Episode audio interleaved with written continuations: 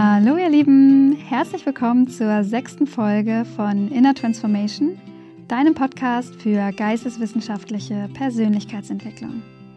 Mein Name ist Ida Sophie Schepelmann und in der heutigen Folge widmen wir uns dem Thema Loslassen innerhalb eines Dreiteilers. Wir kommen zu Teil 2 des Loslassen-Specials. In der ersten Folge habe ich die Grundherausforderung unseres Lebens und die Grundformen der Angst vorgestellt. Auf diese werde ich mich nun in Teil 2 beziehen, um die Schwierigkeit des Loslassens besser zu verstehen. Solltest du Teil 1 noch nicht gehört haben, dann tue dies bitte, bevor du diese Folge hörst. Das wird das Verständnis um einiges erleichtern. Wie schon bei Teil 1 gesagt, handelt es sich hier um meine Interpretation des psychoanalytischen Werks Fritz Riemanns. Ich freue mich sehr über Rückmeldungen aus der psychoanalytischen Community um darüber noch weiter ins Gespräch zu kommen. An dieser Stelle auch noch einmal eine Triggerwarnung. Während es in der letzten Folge ganz allgemein blieb, setzen wir uns jetzt ganz spezifisch mit der Herausforderung des Loslassens auseinander. Wenn das für dich ein Thema ist, kann die Erkenntnis über deine potenziellen Muster, deine kindlichen Erfahrungen und dein Weltbild, was sich daraus etabliert hat, Angst machen.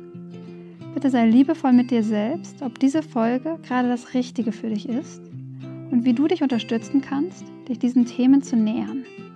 Beispielsweise durch gemeinschaftliches Zuhören und Austausch über das Gehörte. Solltest du belastende Gedanken bekommen, bitte ich dich zu unterbrechen und dich um dich zu kümmern. Bleib sicher und viel Spaß bei der heutigen Folge.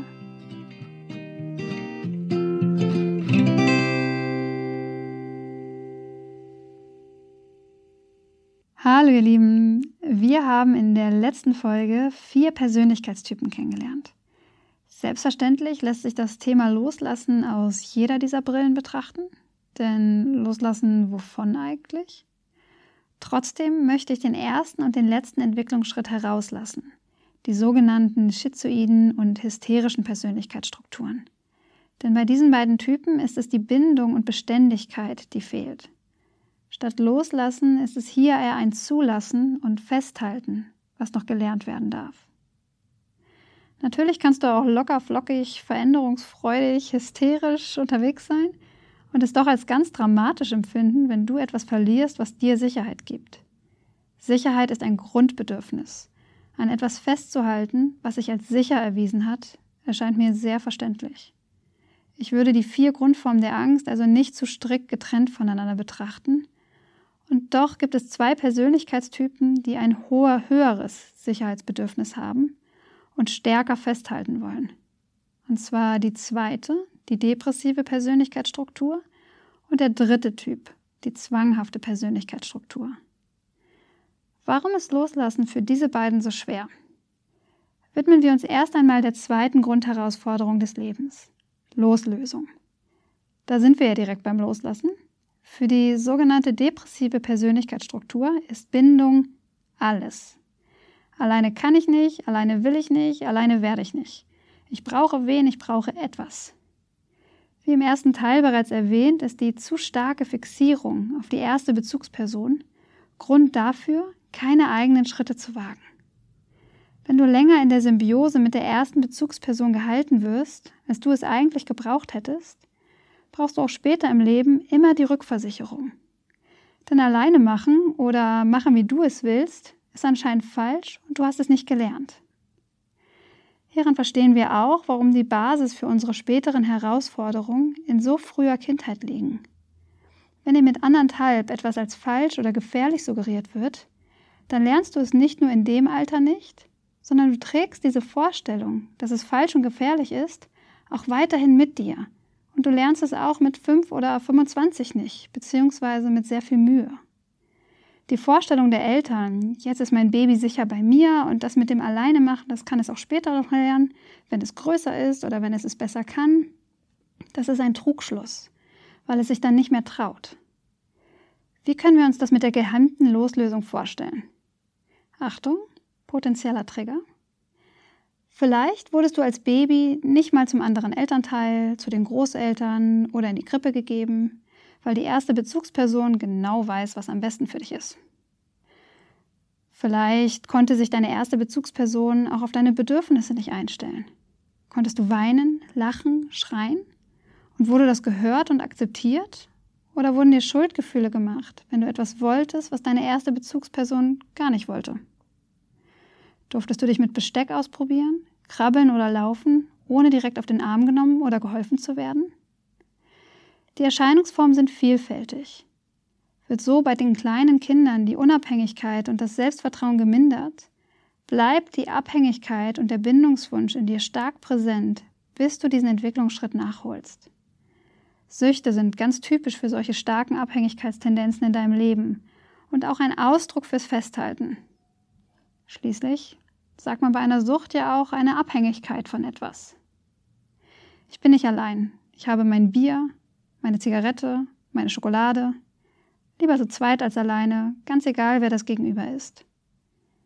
Wenn die depressive Persönlichkeitsstruktur eine Sache nicht kann, dann ist das Alleinsein, unabhängig sein und somit auch loslassen. Loslassen von der Person oder dem etwas, woran du dich versuchst festzuhalten. Der zweite Typ, für den Loslassen auch eine starke Herausforderung darstellt, ist der sogenannte zwanghafte Persönlichkeitstyp. Dieser bildet sich heraus, wenn die dritte Grundherausforderung nicht gemeistert werden kann.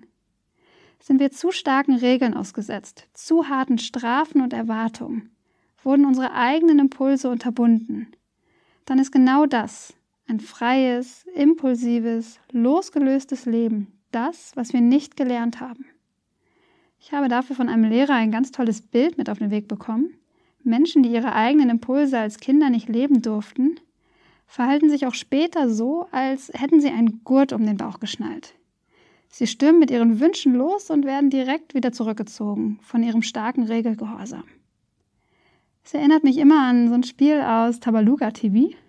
Wenn ich mich richtig erinnere, gab es da auch ein Spiel, wo man einen Gurt um den Bauch bekam und möglichst weit nach vorne rennen musste, um Eisblumen zu sammeln, bis man vom Gurt zurückgezogen wurde.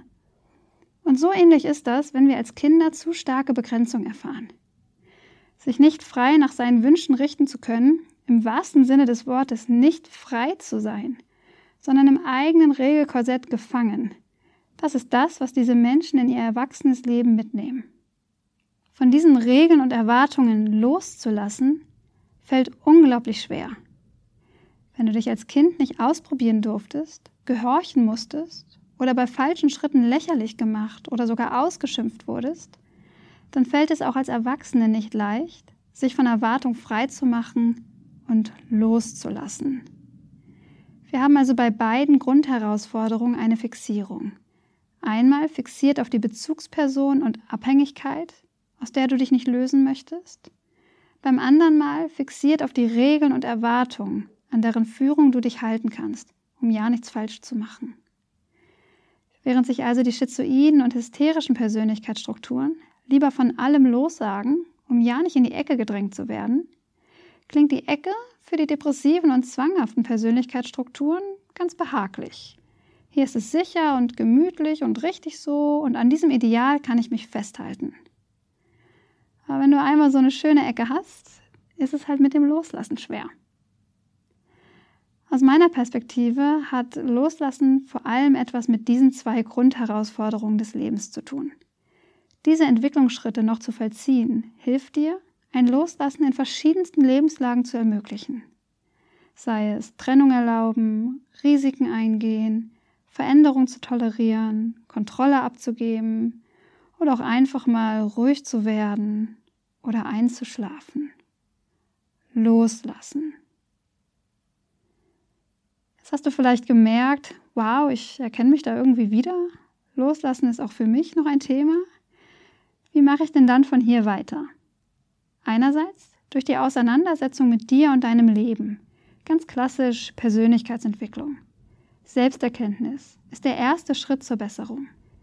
Also bezogen auf diese beiden Persönlichkeitsstrukturen, wurde deine Autonomie in der Kindheit gefördert oder wurdest du eher zurückgehalten?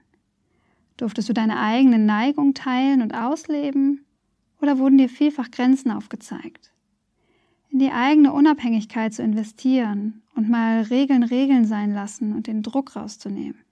sind womöglich Entwicklungsschritte, derer du dich jetzt widmen darfst. Andererseits ist Erkennen schön, aber Übung macht den Meister und ist auch gar nicht so leicht. Probiere dich also erstmal aus im Loslassen. Neben dem psychischen Aspekt, sich hier Weiterentwicklung zu erlauben und neues Verhalten zu üben, kannst du auch ganz aktiv mit deinem Körper arbeiten. Denn Körper und Geist sind verbunden. Wenn du deinen Körper entspannst, entspannst du auch deinen Geist. Und das ist eine Möglichkeit, kurzfristig Loslassen herbeizuführen und dich langfristig in diesem Entwicklungsschritt zu unterstützen. Das ist gerade auch dann hilfreich, wenn wir keinen Coach oder Therapeutin zur Hand haben oder haben wollen, die uns beim Erkennen der eigenen Muster helfen. Sich von der körperlichen Seite zu nähern, schafft Loslassen, ohne gleich tief in potenzielle seelische Konflikte eintauchen zu müssen. Wobei kannst du also gut loslassen? Das ist individuell unterschiedlich. Ich kann ja einmal vorstellen, was ich gerne mache. Für mich der Kracher ist Schütteln. Und zwar jetzt kein Milchshake schütteln, sondern den Körper. Einfach richtig abshaken, tanzen, springen, einmal den Körper richtig durchbewegen, ohne dabei jetzt irgendwie gut aussehen zu müssen. Einfach Energie rauslassen. Danach ist mein Körper einfach locker und entspannt. Da ich selbst auch häufig unter Druck stehe und mich in Regeln und Vorstellungen verbeißen kann, hilft mir Schütteln sehr gut im Alltag. Wenn ich zum Beispiel Anspannung wahrnehme oder es mir schwerfällt, von etwas loszulassen, kann Schütteln einmal diesen Druck ganz körperlich ablassen.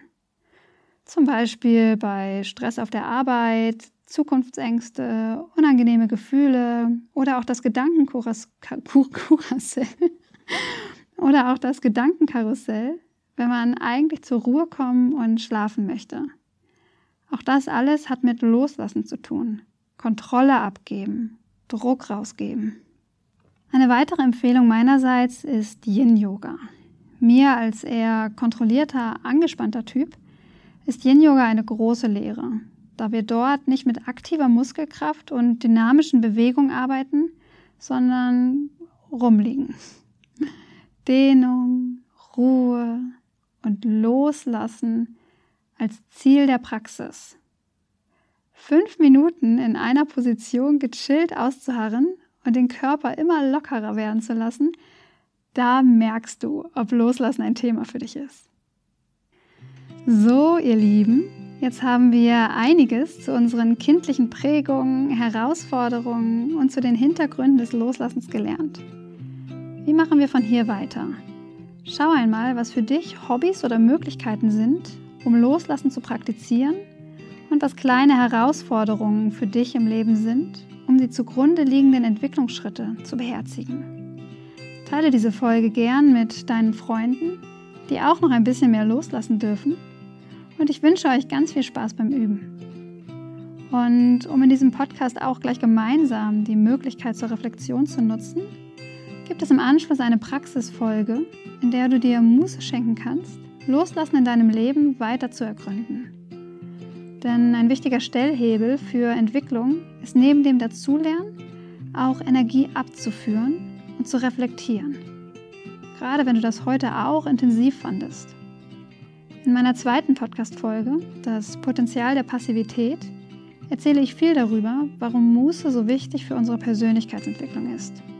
Schalte also auch gern für Teil 3 ein, in dem wir uns praktisch mit dem Thema Loslassen auseinandersetzen werden. In diesem Sinne, join the Hype, Inner Transformation für gesellschaftlichen Wandel. Mach's gut und bleib kritisch. Deine Ida.